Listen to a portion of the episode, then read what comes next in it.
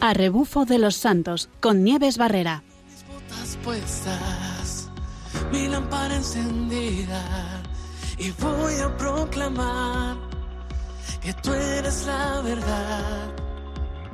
Vamos como soldados. Buenas tardes a todas las Cármenes, los Carmelos y a todas las personas que han sido bautizadas bajo la advocación de la Virgen del Carmen. En un día como hoy, volvemos otra vez con otra ruta muy especial con la que iremos del Carmelo hasta la, hasta la Virgen del Carmen.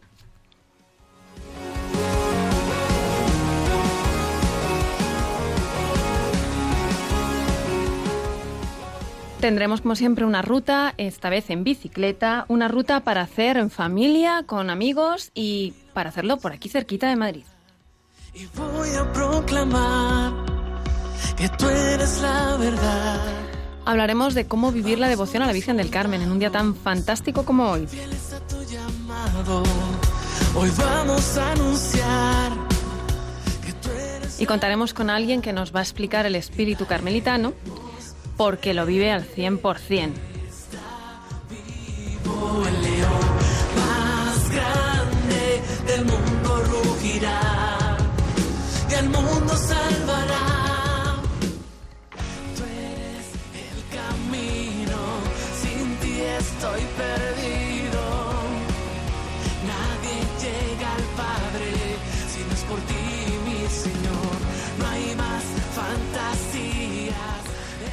Flor del Carmelo, viña florida, esplendor del cielo.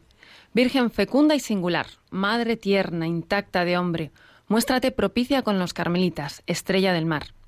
Raíz de Jesé que has germinado una flor, Jesús. Permítenos estar siempre cerca de ti. Lirio que creces entre las espinas, conservándonos puros a nosotros que somos tan débiles. Tú que eres la armadura fuerte del que lucha cuando la guerra enfurece, danos la defensa de tu escapulario. En las dudas, danos consejos prudentes, en las adversidades, danos tu consuelo. Dulce Madre, Señora del Carmelo, muéstrate propicia con tus servidores, puerta y llave del paraíso. Madre, haz que alcancemos el lugar donde estás coronada de gloria. Pues con esta oración comenzamos el programa de hoy, un programa muy especial por ser una, fi- una fiesta grande de la Virgen y sobre, todo en España, en un país en el que tenemos muchísima devoción a la Virgen del Carmen.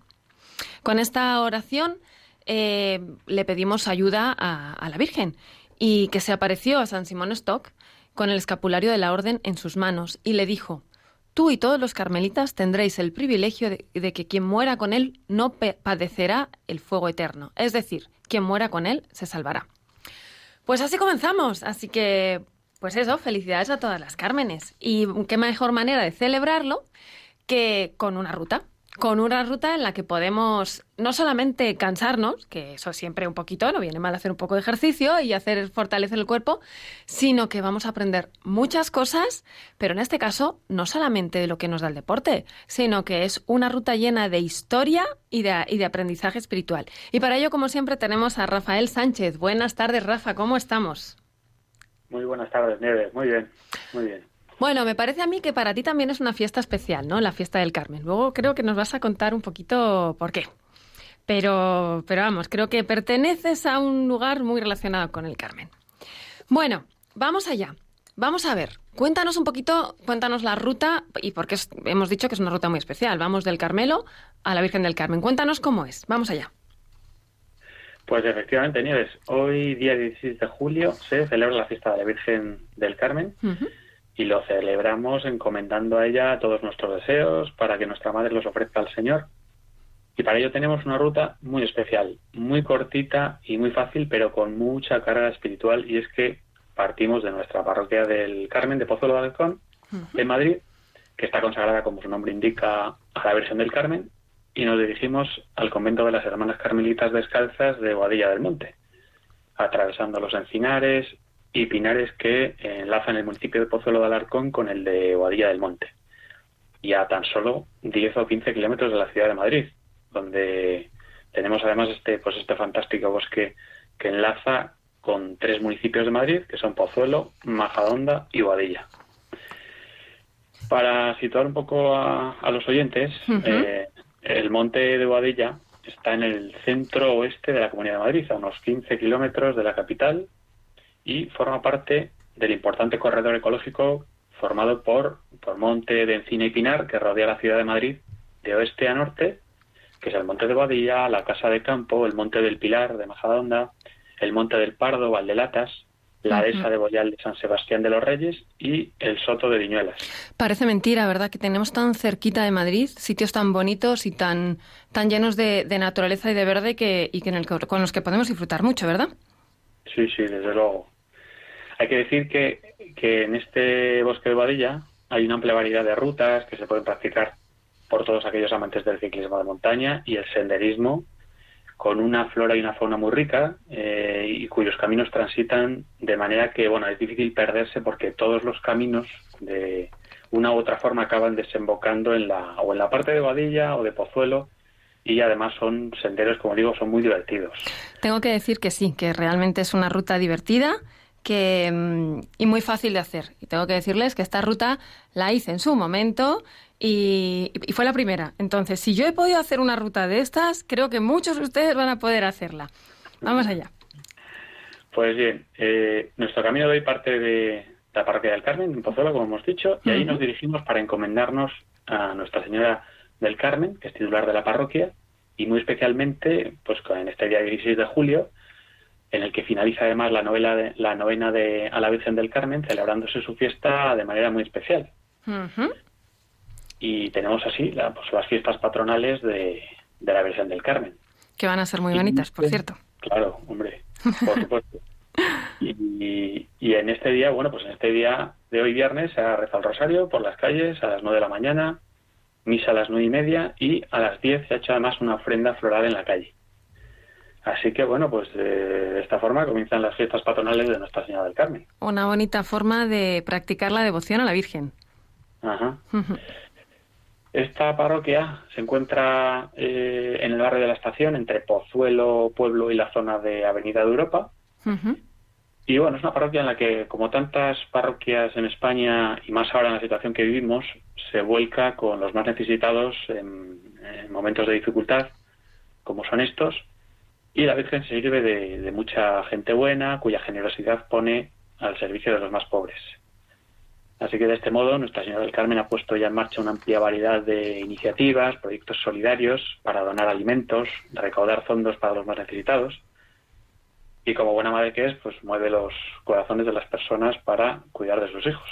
Efectivamente, la verdad es que la Virgen está poniendo, está cuidando muchísimo a todos y qué mejor que agradecérselo con, con el rosario y con flores como esta mañana. En cuanto al recorrido en sí, bueno, es muy sencillito. Se trata de una ruta circular de 35 kilómetros, sin apenas desnivel, con solo un par de repechos, algo pronunciados, pero cortitos. Y bueno, en este tiempo de verano, decir que conviene ir con agua suficiente, como es lógico, Ujú. algo de comer, por si acaso, y nuestras bicis preparadas. Eh, bueno, es una ruta que transcurre por caminos muy amplios y también muy transitados. Es muy bonita, con bastantes zonas tranquilas y silenciosas, sobre todo si nos adentramos por, por senderos, los senderos interiores del bosque. Antes de continuar, una pregunta, Rafa. ¿Qué tipo de bici tenemos que llevar? ¿Tiene que ser muy, muy especializada? ¿Tiene que ser, o cómo puede ser? Bueno, casi como cualquier bici, una bici híbrida. Yo prefiero siempre las bicis de montaña, que además son las más habituales, las que suele tener todo el mundo. Eh, es perfectamente adecuada porque vamos a estar ahí por caminos de tierra y bueno, son, son las más adecuadas para este, para este terreno. Pero podemos hacerla con otras de estas que son un poquito más para ca- ca- carretera y demás, también se puede, ¿verdad? Sí, luego hay diversos modelos, hay bicis que son híbridas para carretera y, y montaña a la vez, las gravel estas que se están poniendo de moda, Ajá. que esas son perfectas, son más ligeras y también valen perfectamente. Vamos, que no hay excusa para decir que no se puede hacer. Tenemos que hacerla.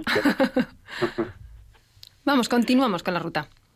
Bueno, pues eh, como digo, partimos de, de nuestra parroquia del Carmen, nos dirigimos hacia la dehesa de Pozuelo, atravesando la M40 por un puente peatonal y seguimos unos 5 kilómetros por senderos entre árboles hasta llegar a Majadonda por el bosque del Pilar y ahí atravesamos la M515 que es la carretera de Pozuelo a Majadahonda y nos adentramos en el bosque de Badilla que es, es un bosque que es casi tan grande como la Casa de Campo de Madrid. Ajá. Hasta aquí pues llevamos unos 8 kilómetros más o menos eh, y en 2 kilómetros más adelante llegamos al puente antiguo sobre el arroyo de Valle Largo que eh, al atravesarlo por debajo nos ponemos, eh, estamos en el Club Deportivo de Guadilla. Pues bien, dejando el club, este club a mano derecha, seguimos bordeando el bosque por la cara norte del bosque, bordeamos el bosque por caminos de, de pista ancha, llana, y así hasta llegar al conocido restaurado hace pocos años el Palacio del Infante Don Luis, que la verdad es que lo han dejado de maravilla, porque lo han restaurado. Fue este, este palacio fue construido en 1765 por el arquitecto Ventura Rodríguez. Es un bien declarado de, de interés cultural y eh, es un edificio que tiene una superficie de 6.300 metros cuadrados, con tres alturas. Es muy hermoso por fuera y muy señorial, pero lo es más todavía en su interior, especialmente su bellísima capilla. La verdad es que, bueno, merece la pena venir a Guadilla a visitarlo porque es un, un auténtico espectáculo. Y como ven, hemos dicho muchas veces que el deporte no solamente te aporta fuerza y un cuerpo fuerte, sino que te aporta muchas más cosas. Esta puede ser una parada súper interesante para aprender un montón de cosas de historia. Así es, sí, sí. Y además justo enfrente del palacio, eh, pues tenemos el actual convento de las Hermanas Carmelitas Descalzas Ujú. y el antiguo convento de la Encarnación, que se funda en 1670 bajo la vocación de la Encarnación del Hijo de Dios. Se trata de una construcción de ladrillo muy sencilla y es, eh, bueno, este antiguo convento está restaurado, aunque las carmelitas conviven actualmente en el convento justo detrás del de la Encarnación desde el año 1974, porque el antiguo estaba muy deteriorado por aquellas fechas y, bueno, décadas después hemos visto que, que ha podido ser restaurado y en el año 2001 ya, pues todas las dependencias que fueron de clausura se rehabilitaron y dan cabida a lo que es ahora una, bella hospedería que actualmente vamos.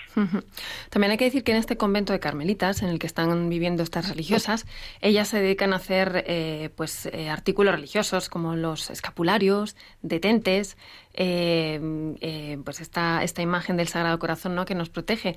Y también hay que decir que tienen unos dulces riquísimos. Así que, ah, en fin. Ahí están las, las.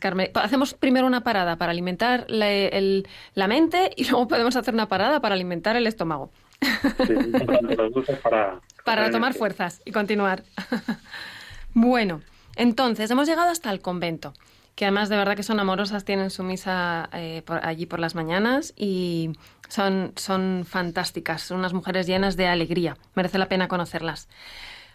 Llegamos hasta ahí. ¿Cómo continuamos? ¿Por dónde vamos? Porque ya hemos avanzado un buen trecho. Bueno, ya hemos hecho prácticamente la mitad del camino y a la vuelta, pues eh, lo tomamos en la vuelta partiendo del Palacio del Infante Don Luis y bordeamos esta vez el Monte de Badilla por su cara sur, que es otra ruta muy muy bonita, muy divertida, hasta desembocar de nuevo en el puente bajo el que cruzamos en la ida, la- que es donde está el Club Deportivo de Badilla. Ajá. Y a partir de ahí ya tomamos el camino de vuelta desde ese punto, eh, tal cual lo hemos, lo hemos vuelto, ¿no? Lo bueno que tiene este recorrido mm, para mí es que pues no tiene no tiene muchas dificultades y, y merece la pena perderse un poco en él porque es muy bonito con numerosos senderos que se pueden tomar muy divertidos y bueno mm, se puede uno perder porque siempre se acaba en algún punto que termina en alguno de los municipios que lo rodean ya sea Guadilla o, o Pozuelo no Sí, y además es verdad que es divertida porque tienes esas cuestecitas que subes, bajas, supone un reto, ¿no? Un reto pero muy fácil de superar y para bueno, para los que estábamos empezando la bici, bueno, pues nos venía fenomenal tomar esas cuestas, ir tomando contacto con con, con, la, con la bici que llevábamos y tal. Y para los peques es súper divertido. Es verdad que uno no se pierde. Al final estamos siempre en un entorno en el que es fácil volver a encontrarse y no. Y bueno, puede ser una ruta muy buena para, mm, para poder hacer en familia, la verdad.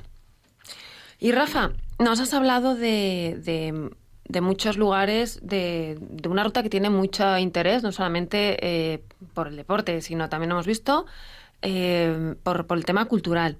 Y estamos tocando el tema religioso. Y como siempre decimos, nuestro programa tiene mucho que ver con aprender de los santos y aprender de, de, del deporte pues formas de, de, crecer en lo humano, pero también en lo espiritual. Podemos aplicar algunas cosas que se, se fomentan con el deporte, ¿no? ¿Cuál es, de, todo, de, toda esta, de toda esta ruta o de todo esto que nos has contado, qué, qué es lo que puedes sacar tú? ¿Qué, qué, qué puedes contarnos que, que, te haya servido, que hayas aprendido o qué enseñanza puedes sacar? Bueno, como enseñanza personal yo creo que eh, bueno, en la, en la, vida muchas veces nos, eh, nos preocupamos, nos preocupamos por, por, muchas cosas que muchas veces exceden de nuestras propias capacidades uh -huh. y eso es causa pues, a veces de muchos agobios, eh, decisiones que se toman sin meditar suficientemente. Uh -huh. Son momentos en los que parece que, no podemos más, que, pero que -huh. sin embargo pues eh, queremos tener nuestra vida controlada, ¿no? Al milímetro y es entonces cuando nos damos cuenta que, pues, que, pues, que efectivamente no podemos más, ¿no? Sí. Venid a mí los que estáis cansados y agobiados, ¿no? Que yo os aliviaré, nos, de, nos dice el Señor. Uh -huh. Y por eso creo que, bueno, hay que perder el miedo a perderse, valga la redundancia, dejando pues un poco todo aquello que pueda ser un lastre y que me aleje de Dios y que me ocasione preocupaciones innecesarias. Uh -huh. Y ahora pues dejarlo en manos de nuestra Madre la Virgen, la Virgen del Carmen en este caso, para que lo ofrezca al Señor que al final él es el que sabe, ¿no? y me acuerdo de la frase aquella de no tengáis miedo de mirarlo a él, que decía eh, San Juan Pablo II a los jóvenes chilenos. Por cierto, que Chile, como en España, tienen una gran devoción Correcto. a la Virgen del Carmen. ¿sí? Uh -huh. sí, Así sí. que, bueno, perdamos el miedo de mirar al Señor y perdernos con Él, que con Él seguro que está todo a buen recaudo. Efectivamente, perdamos el miedo, perdamos, uno se plantea al hacer una ruta así y dice, uy, qué miedo, no voy a poder. Esos eh, repechitos que hay que subir y bajar son las dificultades de la vida, ¿no? Y uno se plantea frente a ellas y como sabemos el camino cuál es, como como el Señor nos marca el camino en la vida, tenemos a la Virgen que nos va reconduciendo, pues uno tiene que dejarse llevar por ese camino y perder ese miedo a lanzarse por esas pequeñas cuestas que luego son hasta súper divertidas. Pues sí, es verdad, esto es lo que, lo que, muy buena enseñanza, que lo que podemos aplicar y, bueno, una manera de lanzarse es haciendo nuestras rutas. Y además, muy, es. muy es, exactamente, y muy interesante no tener miedo a, a, a mirar al Señor y a, y a seguir el camino que nos va marcando. Pues Rafael Sánchez, muchísimas gracias. Esta, esta ruta tan asequible y ahora en verano, que tenemos mucho más tiempo, es súper recomendable. Además, los sitios son súper bonitos. Y recuerden siempre bien, bien cargaditos de agua para no, para no, no cansarnos, pero a lanzarse y a no tener miedo. Muchísimas gracias, Rafael Sánchez. Gracias a ti, Nieves. Bueno, pues eh, sin miedo vamos a profundizar en alguna de las cosas que se ven en la ruta, de las enseñanzas que nos ha traído Rafael. Pero por supuesto, el, espíritu que la impregna es la devoción a la Virgen del Carmen. Y desde el convento de las Carmelitas de Boadilla hasta la parroquia del Carmen de Pozuelo. Pero hemos visto un montón de puntos interesantes. Y bueno, a continuación vamos a ver en qué consiste esta devoción y vamos a ver ¿Qué más podemos aprender del espíritu de los carmelitas?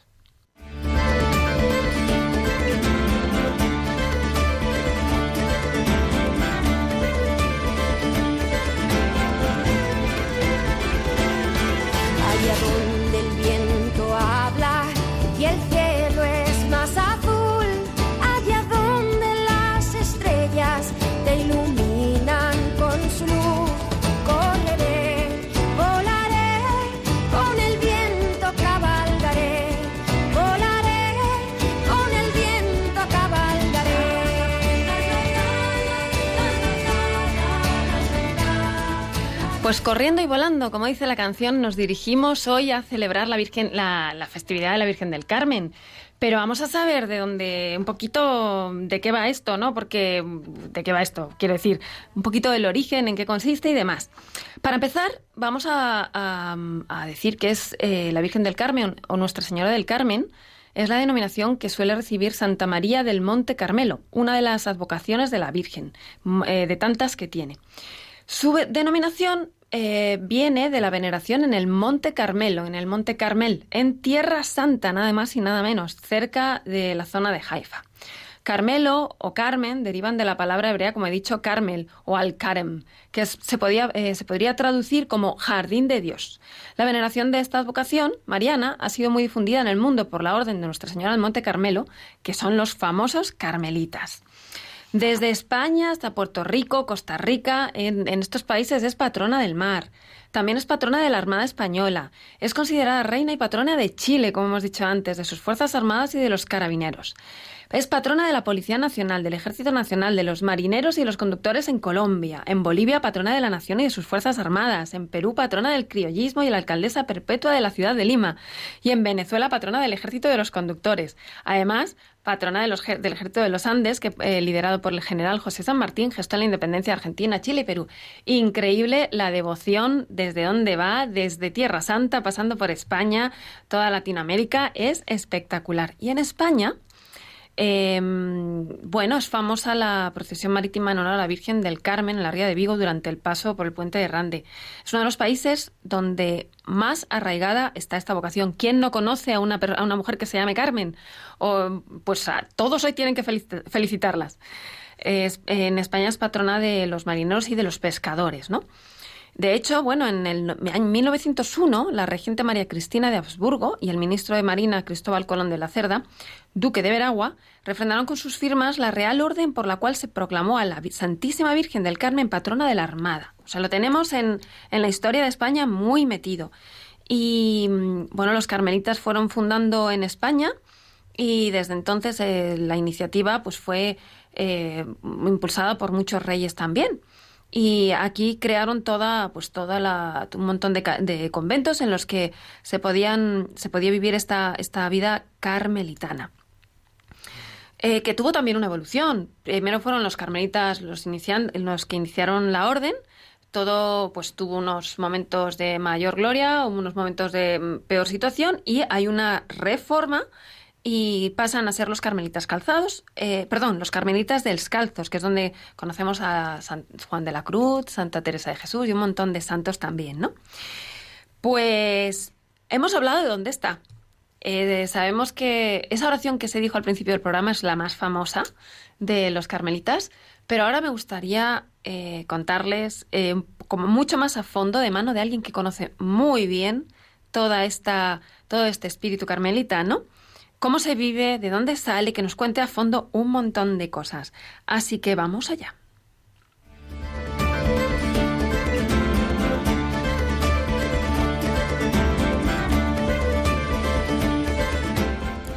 Bueno, hemos cogido un avión, nos hemos ido de viaje porque hemos ido a visitar un lugar en el que ya muchísimos españoles seguro conocen porque doy fe de ello, de que muchos han ido a Tierra Santa a visitar eh, el convento Estela Maris. Es el convento que se encuentra en la zona donde surgió esta, esta forma de vida eh, carmelitana. Es una vida muy especial y muy auténtica que busca continuamente el encuentro con Dios. Y para saber de ello tenemos con nosotros al padre eh, Miguel eh, Marqués.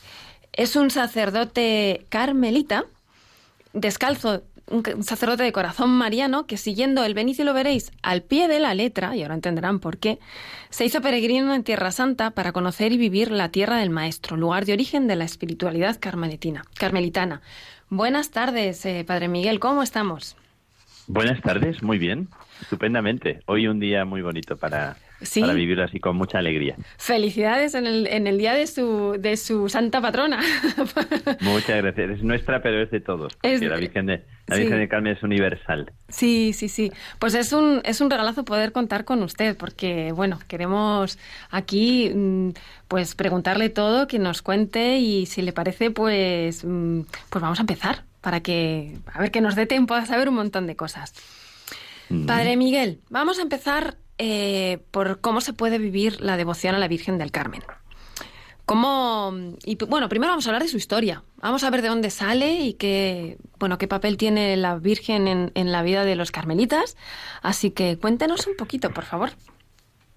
Bueno, la devoción a la Virgen del Carmen viene del Monte Carmelo, que es eh, al norte de Tierra Santa, ya limitando con la zona del Líbano, al norte en esa parte de Galilea en la bahía de Haifa, como has dicho, hay un monte que es uno de los montes más bonitos de Tierra Santa y más fértiles. Hay, hay referencias al Monte Carmelo en el Antiguo Testamento, Qué en bueno. varios, en varios textos, y es un, un monte que, bueno, que hay gente que compara con, con algo de Galicia, algo así, pero vamos, ni, ni comparación porque no hay no hay esa, esa gran, gran fecundidad, pero es un, es un monte muy, muy fecundo y, y muy bonito que se extiende como la- a lo largo de unos 30 kilómetros. En ese, en ese monte, en ese montecillo, que es el monte de Elías, del profeta Elías también, donde él oró, ahí en torno al siglo XIII, inicio del siglo XIII, final del siglo XII, inicio del siglo XIII, parece que unos antiguos cruzados, podría ser que fueran cruzados porque sabemos que son latinos, y después de, en torno a las cruzadas, en torno a la tercera, la cuarta cruzada, se ponen, se, se quedan a vivir en unas cuevas, eh, en un lugar de un pequeño valle que se llama el, el Wadi Sia, Ujú. eh, junto a la fuente de Elías, la fuente que se conoce con el nombre de fuente de Elías. En torno a esa fuentecita eh, construyen sus ermitas, construyen su, su lugar, su vivienda, y empiezan a vivir en ese lugar. Y en ese lugar es donde construyen, en medio de las celdas, una ermita. Y esa ermita es la que dedican a la Virgen María, que será posteriormente el inicio de toda la devoción a la Virgen del Carmen, porque cuando vienen a Europa traen aquella devoción a la Virgen y los empiezan a llamar los carmelitas y a la Virgen la Virgen del Carmen posteriormente. ¿no? Todo viene, el origen viene de, de aquel grupito de ermitaños latinos que queriendo dejar las cruzadas, queriendo dejar eh, la guerra y lo que les trajo allá como ermitaños, como peregrinos, como cruzados probablemente, pues se dedican a la oración, a vivir juntos, a vivir una vida muy sencilla, alrededor de una capillita dedicada a la Virgen María. Y ese es el origen de la devoción a la Virgen del Carmen.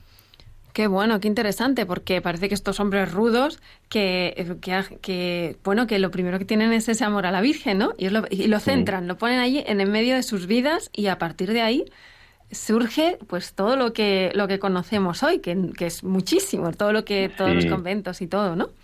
En torno al siglo XIII, eh, que es, eh, estamos en, en, eh, ¿verdad? en el inicio del, del 1200, Ujú. eh, era muy fuerte la predicación y los escritos de San Bernardo de Claraval. Y, y la predicación de San Bernardo invadió Europa y era un, un- un hombre tan lleno de entusiasmo por María que contagió. Eh, Aquellos hombres tenían que dedicar su capillita a alguien, a algún santo. Había otros, otros que dedicaron en el Monte Carmelo su, su eremitorio, su lugar a Santa Margarita. Ajá. Y ellos decidieron dedicarlo a la Virgen y la convirtieron en la señora del lugar. Qué Y a la señora, a la señora del lugar le iban a dedicar su vida, iban a dedicarse a defenderla y a honrarla con, con sus vidas. Y, y este es el, el inicio de, de, su, de su vida entregada a, a la Virgen María, bueno, a Jesús, pero, pero por medio de la, de la imitación de la Virgen María. Efectivamente, porque quien conoce al hijo conoce a la madre y quien conoce a la madre conoce al hijo, ¿no? Sí, siempre que vamos a María, pues nos encontramos con Jesús y ella siempre nos remite a Jesús. Sí. Y padre, em, bueno, esto, ellos viven una vida de, em, bueno, una vida de, de- de sacrificio, de esfuerzo, ¿no? De, em, bueno, mm, una vida de, pues, de acercarse a Dios. Yo le busco muy- le- siempre aquí en el programa buscamos eso, pues eh, comparar un poquito como con el esfuerzo que hacemos con el deporte. Siempre digo que, que muchos santos hacían muchísimo más esfuerzo que, que cualquiera de nosotros en, un gimnasio y además lo hacían por honrar a Dios. O sea que maravilloso. Tengo una pregunta, padre, porque hay una curiosidad. A ver si, eh, bueno, nosotros en la Virgen de la Virgen del Carmen, nosotros la conocemos, es la tradición aquí en España es conocerla de marrón. Eh, ¿Por qué? ¿Por qué es este marrón? ¿Por qué es este color? Mm, Sí. Bueno, en principio parece que la primera devoción original de los carmelitas parece que es a la Inmaculada y que la primera imagen que habría en aquella ermita, que no se conserva, por supuesto, porque ellos se retiran eh, ya a mediados del siglo XIII, 1250, eh, antes antes, porque ya ha habido algún capítulo, se, se vuelven a Europa expulsados, o sea, les, les expulsan de allá y Wow. tienen que dejar la Tierra Santa. Eh, entonces se reparten por Francia, Inglaterra, incluso eh, España. Y enseguida ya el, el hábito eh, de la Virgen es un hábito marrón carmelitano, que es el, el hábito el hábito pardo, ¿verdad? El hábito con el que ya siempre se la, se la honra a la Virgen María. No, y es el hábito que van a llevar los carmelitas también, de color marrón. Era el hábito y el color, yo creo que más habitual en, en ese momento. Y lo que la Virgen le entrega a San Simón Stock es un general de la orden que pide la protección de María allá por en torno al año 1251 en, en Inglaterra, le pide protección. Y, y le pide protección. La tradición dice que con esa oración, con la oración de Flor del Carmelo, Viña Florida, Flos Carmeli, el Flos Carmeli. Y con esa oración le demanda protección para la orden, para proteger, porque estaban, bueno, era un momento muy difícil. Sí. Y la Virgen le entrega el escapulario a San Simón Stock en ese momento, prometiéndole su cercanía, su apoyo y, y- y, de hecho hasta el día de hoy nosotros sentimos que cada día ha ido creciendo la devoción a la Virgen María, no solo entre los frailes carmelitas y las monjas y los seglares, sino entre cualquier persona, porque es una de las devociones más, más extendidas que, que hay en, en la iglesia, la del escapulario, ¿verdad? Sí. Y, y es marrón como marrón es el hábito de la Virgen. Qué bueno. ¿Y en qué consiste, para si hay alguien que no lo conoce, en qué consiste esta devoción del escapulario, padre? Bueno, la devoción es como un resumen, un resumen de lo que significa ser devoto de María, de lo que significa tenerle devoción a la Virgen. El Papa Juan Pablo II, en el 750 aniversario del, del escapulario, escribió una carta preciosa, por si alguien la quiere eh, encontrar en Internet, eh, una carta de dos páginas solamente, donde, donde explica qué significa la devoción al, al escapulario, que no es un amuleto, que no es un signo mágico, que no es una especie, ¿verdad?, como de, de realidad que, que sea automática, sino que significa lo que es la devoción a María, imitar sus virtudes y sobre todo, dice el texto tan bonito, dice que es una alianza, es un, una señal, Ajá. es como una señal de alianza eh, en María con Jesús que recuerda lo que significa la presencia de María en la vida y en el pecho del, del amigo, del, del devoto de la Virgen María, que se dispone para vivir con, con sus actitudes, ¿verdad? con las actitudes con las que María vivió. Y es un recordatorio permanente del compromiso entre María y su hijo Sí. de vivir en una comunión que lleve a eso, a, a transmitir en la vida los valores que significa María, la María de Nazaret. María del Evangelio. Y es, es algo como muy bonito, ¿no? El, el sentido de la- del escapulario. María promete también que quien muera con el escapulario es una de las de las eh, de los privilegios que se dice, ¿no? Que quien muera con el escapulario pues no, no perecerá, eh, sino que, que será llevado al cielo también el privilegio sabatino. Decía que quien muera con el escapulario el sábado siguiente, bueno, estas son de las cosas que en la devoción de, de Sí. aquella época eh, marcaban mucho ¿no? a los creyentes, ¿no? Era como esas, esas promesas. Y el texto del Papa eh, incide sobre todo, más que en esas promesas, en lo que significa la confianza con María, la cercanía, la complicidad, el- la seguridad y la, la alegría de vivir en la cercanía de la Virgen y llevarla en el pecho, llevar un trocito de su hábito. Es un poco como sentirse protegida, ¿no? Por, por su hábito. Nos tiene ahí bajo su manto siempre y, y Sí. cuidándonos. Qué bonito. Y lo que Sí. dices, sí, lo que dice tan bonito de que es una alianza, no es que yo me comprometa a algo, sino que también ella se compromete con nosotros. Es compromiso mutuo porque no, deja de, no deja de haber compromiso.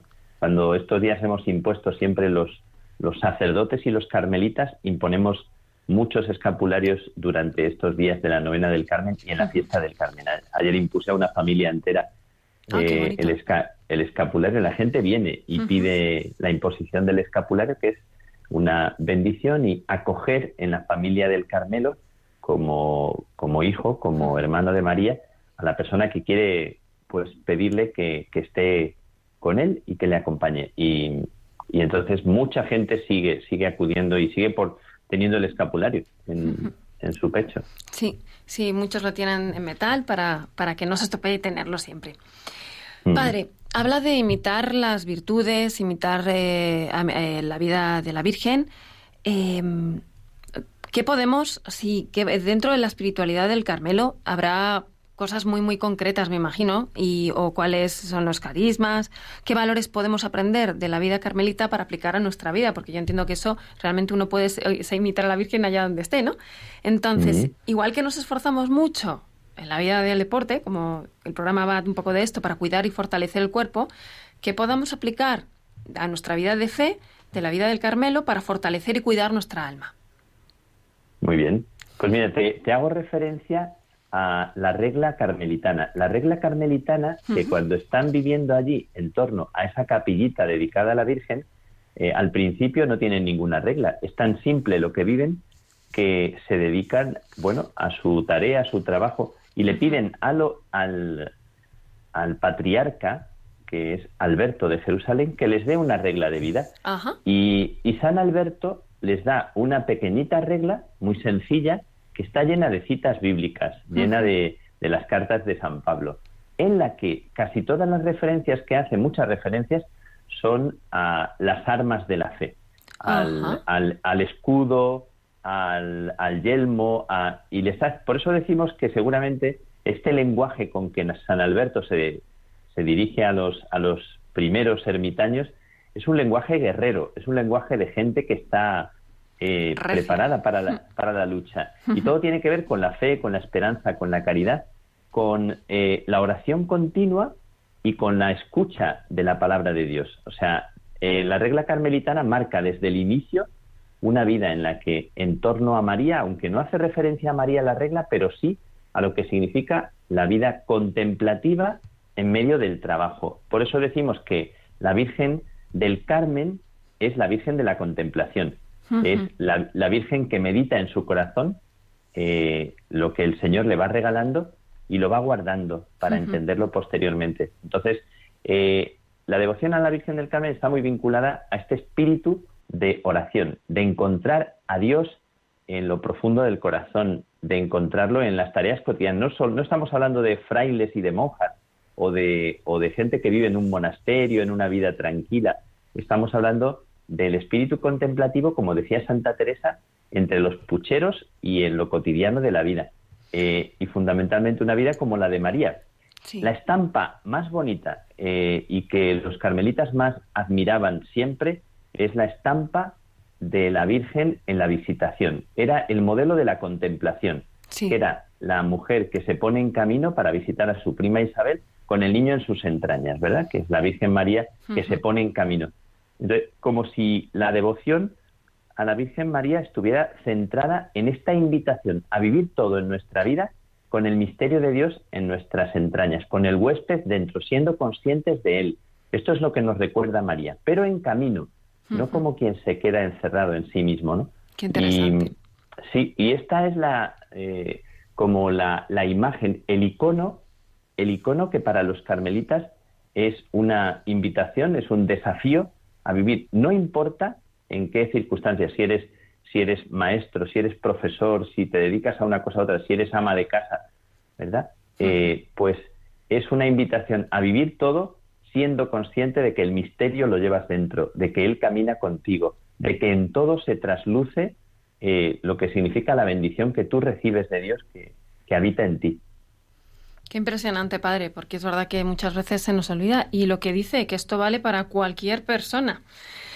Padre, Mm. nos queda muy, muy poquito tiempo y yo no quería despedirme sin, sin hablar con usted en un minutito que nos cuente un poquito, porque tengo que decirles a todos que el padre Miguel eh, ha viajado mucho a Tierra Santa, pero de una manera muy especial.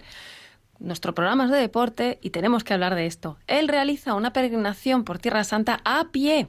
Recorre Tierra Santa a pie, como la recorría Jesús. Padre, ¿cómo le ayuda esto en, nuestra- en su vida? ¿Cómo nos puede ayudar el ponernos en marcha, como ha dicho antes? No hay que estar encerrados, sino ponerse en marcha. ¿Qué, ¿Qué cosas le puede ayudar a usted lo de ponerse en camino? Y más aún en la tierra del Señor. Bueno, me tocas un punto flaco que para tratarlo, que para tratarlo brevemente es, es como muy difícil. Yo he hecho durante más de 20 años peregrinaciones por lugares de España, por las, los lugares de Teresa de Jesús y Juan de la Cruz, con jóvenes, con 50, 80, 100 jóvenes. Y en un momento dado, hace 13 años, eh, dimos el salto a Tierra Santa. Y, y, dijimos con un carmelita que está en Tierra Santa, que lleva más de 40 años, que sabe árabe, hebreo, ¿Es el padre Paco? Sí, el ah, padre lo Paco. conozco, lo conozco. Pues con él llevo caminando en Tierra Santa eh, 12 años. Cada año vamos con un grupo de 15 personas Wow. y no se repite, no se repite la gente, como tanta gente quiere ir, y no hacemos nunca propaganda, o sea que siempre la gente es de boca en boca. Y caminamos por las rutas que, que él nos prepara. Yo preparo el grupo y siempre empezamos por el Monte Carmelo, Qué por bueno. Estela, Estela Maris, por el Wadi, donde empezaron los carmelitas, que es un sitio que está a cuatro kilómetros, y por el Muhraka, que es el sacrificio que está al final del Monte Carmelo, apuntando, apuntando hacia Nazaret. Esos tres lugares son los que tenemos allí, en el monte. Son tres lugares nuestros. Empezamos por ahí y luego ya vamos hacia el lago de Tiberíades, pasando por Nazaret, eh, y después damos el salto, eso sí, en autobús, a Jericó.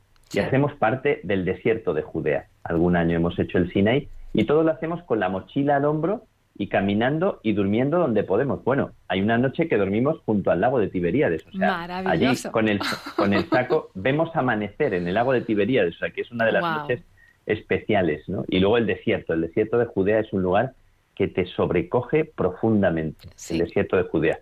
Hmm. Y todo, todo el camino a pie lo que significa es, es un resumen de la vida. Ujú. Siempre decimos que el camino es el que te va a regalar lo que tú necesitas y no sabes. Que Dios te va a salir al paso si tú te despojas de, de ti mismo, ¿verdad? El camino siempre tiene una pedagogía preciosa, increíble. Y para mí caminar es una filosofía de, de vida y peregrinar, ¿verdad? Mm, sí. peregrinar para dejarle a Dios que se acerque a ti.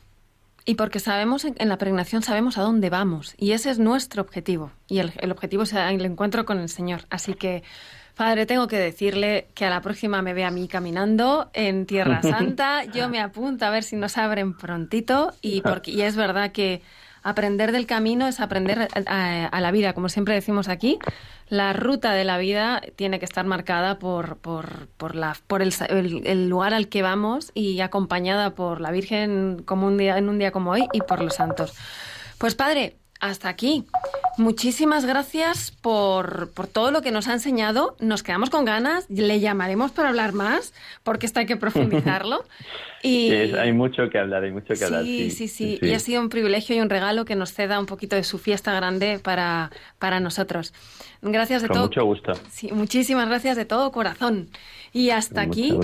El programa de hoy. El programa, un programa lleno de rutas, un programa lleno de aprendizajes, un programa en compañía de la Virgen María y que gracias a Rafael Sánchez que nos ha dicho por dónde emprender ese camino, al padre Miguel Marqués que nos enseña cómo aplicar, cómo caminar y peregrinar es, la propia vida, a Marta Troyano que nos ha llevado en nuestro programa en los mandos y hasta aquí. Como siempre, les deseamos buena ruta y les dejamos con el rezo de vísperas. Hasta dentro de 15 días.